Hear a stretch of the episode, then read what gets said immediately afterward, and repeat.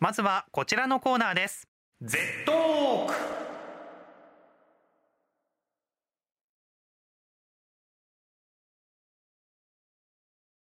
このコーナー Z トークは Z 世代にギリギリ滑り込んでいる松原と Z 世代ど真ん中のレミちゃんの感覚の違いを探っていこうというトーク企画です、はい。毎回データをもとに自由にディスカッション、うん。お勉強要素も強い企画となっております、はい。さあ今回のテーマ前回の続きと言っていいかもしれませんね確かに。自分に合った服そしてメイクの選び方についてですなるほど。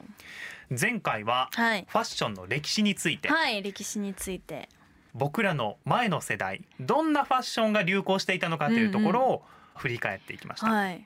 でお話の最後のあたりにはい。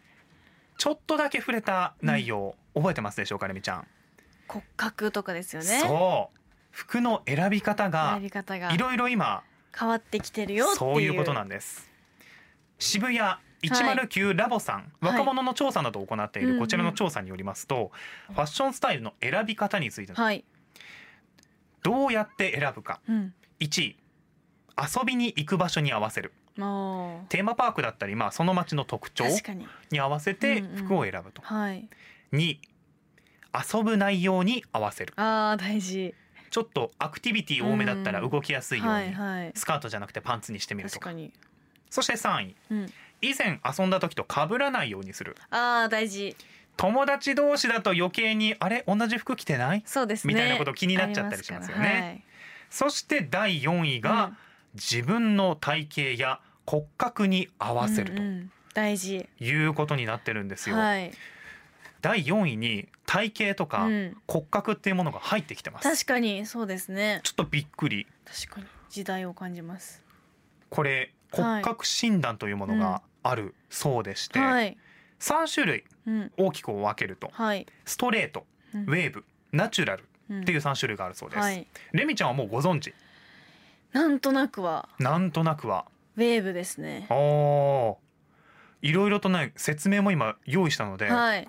レミちゃんが明言なさった。よく言われるのはウェーブですね。あそうなんだ。ウェーブ。ナチュラルかウェーブ。ナチュラルかウェーブなんだ、はい。まずじゃあウェーブから紹介してみましょうか、体の特徴としては薄くて華奢な印象の持たれる。るということだそうです、で比較的に下重心でうん。筋肉質というよりも少しソフトな感じうんということだそうです、はい。でこんな人に似合うアイテムはい。とい。うのが薄手で柔らかな質感、装飾のあるデザインのものがよく似合うと、うん。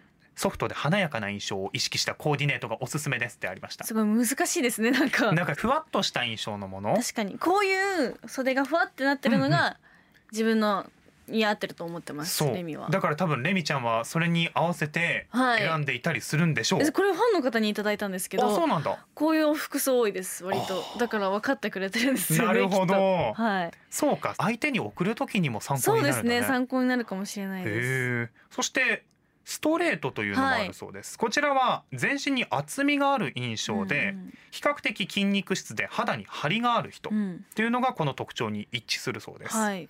で張りのある質感でシンプルなデザインのものを選ぶと似合うと。うんうん。なんでちょっとこう正統派なシャツにパンツみたいなスマートな印象っていうのがは似合うのかもしスれませんね。トレートさん。うんうん。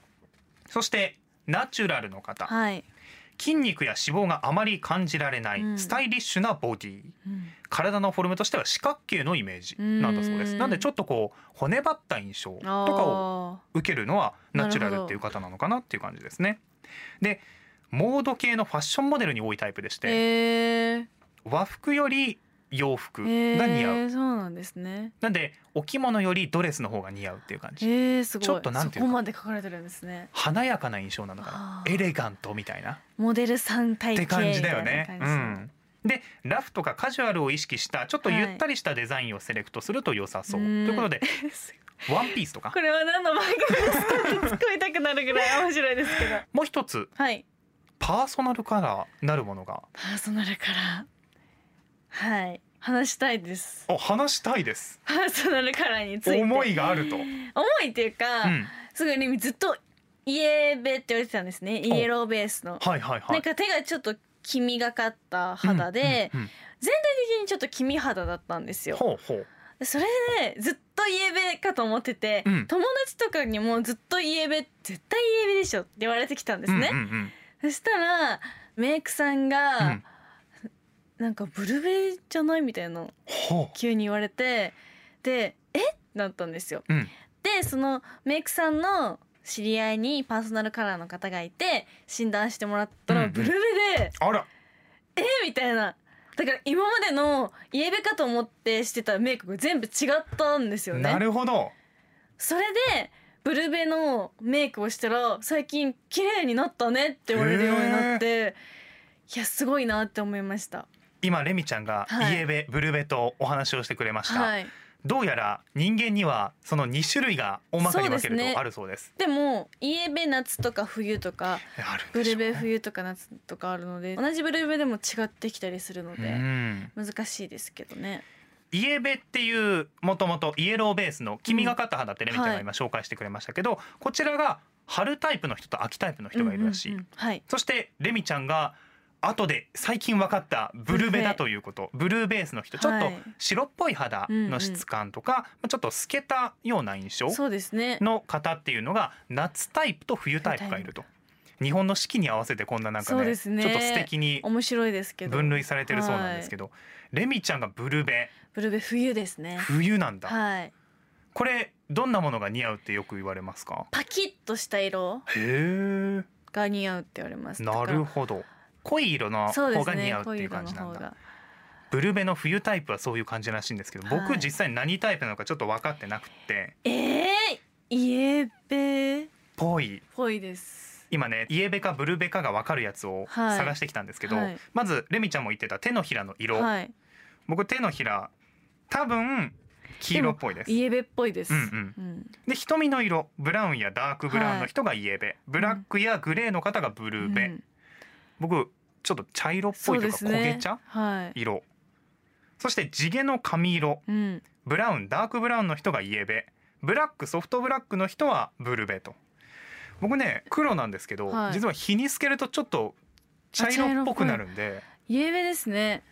レミちゃんがもう速攻言い当ててくださいましたけどどうやらイエベのよう。えブルベ要素はないです。なんかそういうブルベっていう目で見ると、レミちゃん確かにブルベ黒がか強い髪色。あそうですね。でも目は茶色です、うんうんうんうん。いろいろと多分要素があるんでしょうけど、はい、特にメイク。うん、これがパーソナルカラーによって左右されやすいというのを聞きました。はい、でも服の色でも、うん。膨張色とか似合わない色も全然ありますしはレイも黒の方が似合いますし白よりも。あはあ。そういうのもありますね。モノクロでも白の方が似合う人と黒の方が似合う人がいるわけいだ。ね。なるほどうね、ん、面白いですね。誰かにプレゼントする時の参考になった確か。かに参考になりそうですね、うん。すごく、あと自分がファッションうん。ちょっと苦手だなとか、メイク苦手だなっていう人はそこから始めてみるとあー大事ですね、うん。すごく。意外ときっかけとしてやってみた時にもうすでに似合ってるっていうのになると、うん。その後続けていきやすくな確るのかな？かにそうですね。そこから入るの大事ですね、うん、というふうにも思いましたはね。い。職場や日常でのこれ今の若者はどう思うの？と感じたことぜひ番組にお寄せください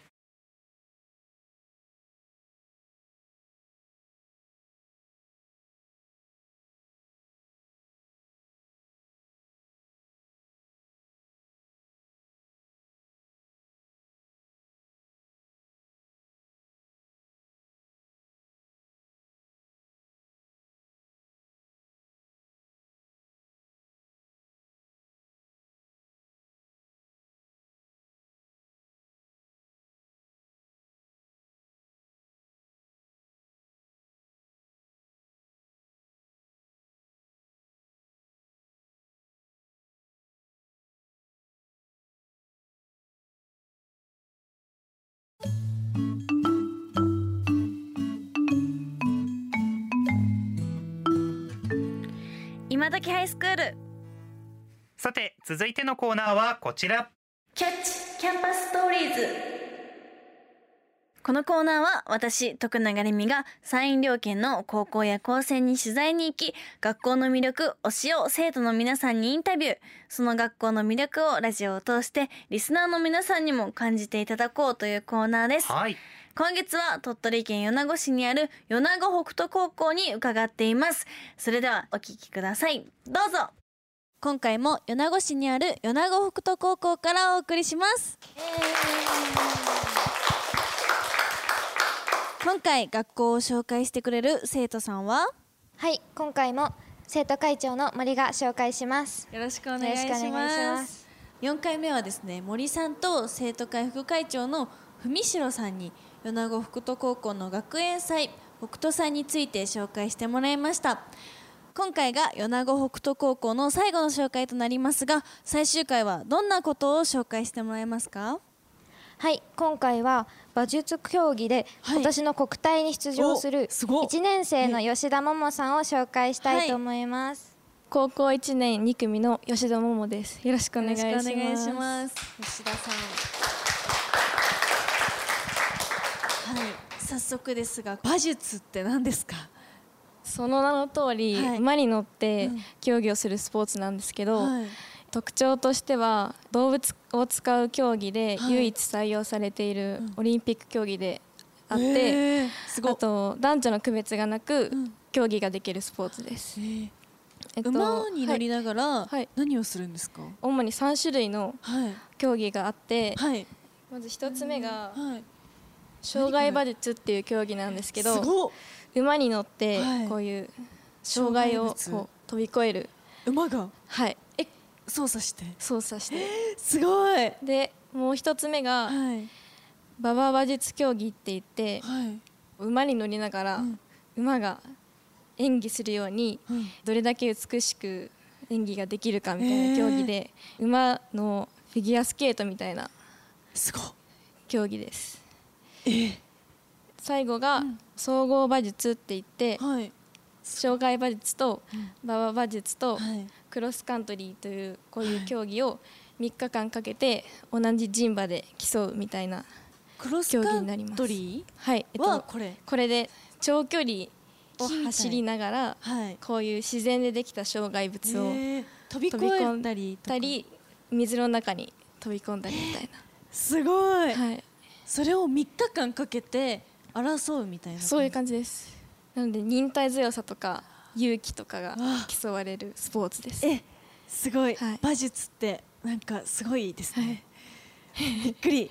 何歳からされてたんですか、えっと小学校5年生の頃から始めました、はいその頃から同じ馬ですか？あいえそんなことはなくていろんな馬に乗りながら。えー、で競技にはこの馬が私と合うねって言って、えー、そういう感じで面白いはい。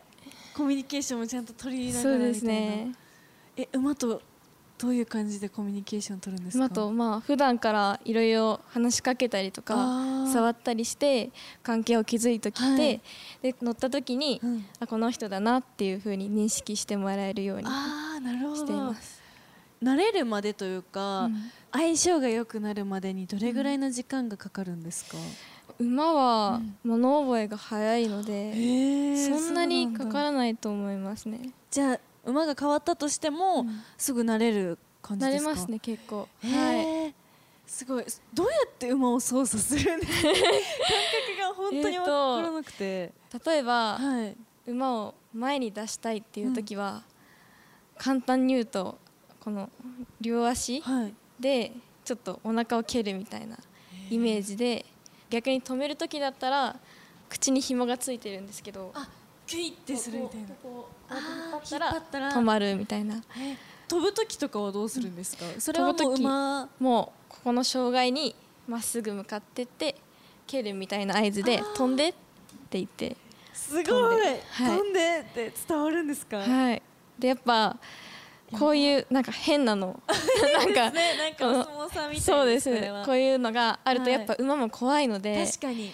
飛びたくないって思うんですよ。うんそれをい。かにして飛び越えらせられるかみたいな。それではい。騎乗者の技術とかがあー。とらわれたりします。始めたきっかけって何なんですか？始めたきっかけは小学校5年生の時に家族で旅行に行ってはい。北海道に行ったんですよ。で大きな牧場みたいに乗るあところがあって、はい。それたまたま観光で乗って、めっちゃ楽しいってなって、それでこっちに帰ってきてからも近くのクラブを探して、そこから始めました。すごい。週にどれぐらい練習するんですか？週にだいたい土日ですね。ね。はいえーどんな練習をされるんですか？基本練習とかで、自分がここを進むって決めた道をい。かに馬が外れずにあその経路をたどっていけるかとか障害はい。が馬が飛びやすい踏切地点というのがあるんですけど、はい。そこにいかに馬を正確に持っていけるかとかそういう練習をしています。それってすごい難しくないですか？だってそんな結構やっぱ踏切とかを間違えてしまうとそうですよね。バーが落ちてしまったりこのバーが落ちると減点食らって順位が下がったりしてしまったへりー。あと最悪落馬してしまったりとかもあるのでちょっとそこは気をつけてやっています。えー。難しいですよね、そうですね。わあすごい。今回国体に出るのが、そうダービー競技って言って、この障害馬術の一環なんですけど、ちょっとこういう感じではないんですけどすごい。ななんんかかなんて言うんだろなうんていうんですかね。陸上競技で言うと高跳びみたいな？さっきの障害馬術あーすごい。のクロスカントリーってあったじゃないですか、へーはこれはそのちょっと狭いバージョンみたいな。すごい。面白いですねなんか試合での面白いエピソードとかあったりしますか？面白いエピソードではないんですけど、はい今回は国体に行くことができたんですけど、去年は落ちてしまって予選になので今回はその雪辱を果たせてすごい。かったなと思います、結構馬術をやってる人って多いんですか？世界的に日本。ああいや日本は結構少ないですね。少ないはい。でも最近コロナの影響とかで、馬術競技ってチームとか団体じゃないから個人でできるからっていう理由で結構人口は増えてきへてはいますね。すごい。はい、馬術の魅力はどんなところですか？やっぱ人馬一体となって、うん。これちょっと私の画像なんですけど、はい。こういう感じで飛び越えたりここがすごくえー気持ちよくてえー、そうなんだ。めちゃくちゃ楽しいですね。でも夏とかすごい暑そうじゃないですか夏は今。蒸し暑かったりするので、はい。すごく大変なんですけど、はい。やっぱ楽しいので確かになんもか馬と走ってたら涼しくなれそうというか、はい爽快感がすごそうそなんですすよ。ねやっぱそのダービー競技っていうのも、はい。普通の競技よりうん。速く走らないといけない競技なので、めっちゃ風がこう、えー、すごい。面白いですね、はい、森さん馬術知ってました？えあんまり詳しくは分からなかったので、はい。今回知れてよかったんですけど、うんうんあの馬術ってやっぱ落馬とか、はい。そういうの怖いなっていうイメージが結構あって、うん。怖さとかって最初なかったんですか？確かに。もう最初はもう本当に楽しいだけだったので、えー。怖さはなかったんですけど、はい。やっぱ高いの飛ぶと落ちたらどうしようっていう気持ちも生まれるのででもそんな怖さよりも楽しい,、楽しいが勝ちますね。かっこいい。すごい。やっぱり吉田さんの趣味は乗馬？はい。馬に関係することが好そうですきなんね。ですか、はい。あと馬の写真を撮ったりすることもあ好きです。ーえー、今までどんな馬撮ってきました？えっといろんな馬撮ったんですけど、はい。結構馬ってあくびするんですよ。えー。でその時の顔が変顔みたいなので面白くてなんだ。そのシーンを撮るのとかすごく好きですね。すごいなかなか見れないっていうかそうです。馬お詳しい人しか見れない感じじゃないですか、でも逆になんか質問あったらあぜひ何でも、えっとじゃあはい、一番興味のあるスポーツとかってえー。何ですか？でも中学校の時にソフトボールをしてたので、すごい。やっぱりなんか野球とかソフトボールは一番興味がありえーますね、じゃあ最後に今後の目標や抱負を教えてください、やっぱ国体に向けてはい。今練習を頑張ってて、うんうん。その成果が発揮できるように本国体でも頑張っていきたいと思います、は頑張ってください。ありがとうございます。すごい馬術について全然今まで知らなかったというか今日初めて得た知識ばっかりだったのですごい面白いなと思ったのと、なんかこんなスポーツがあるんだっていうのを知れてすごくいい経験になりまありしたがとうございます。あありがとうございます。米子北斗はい最後の話題が馬術。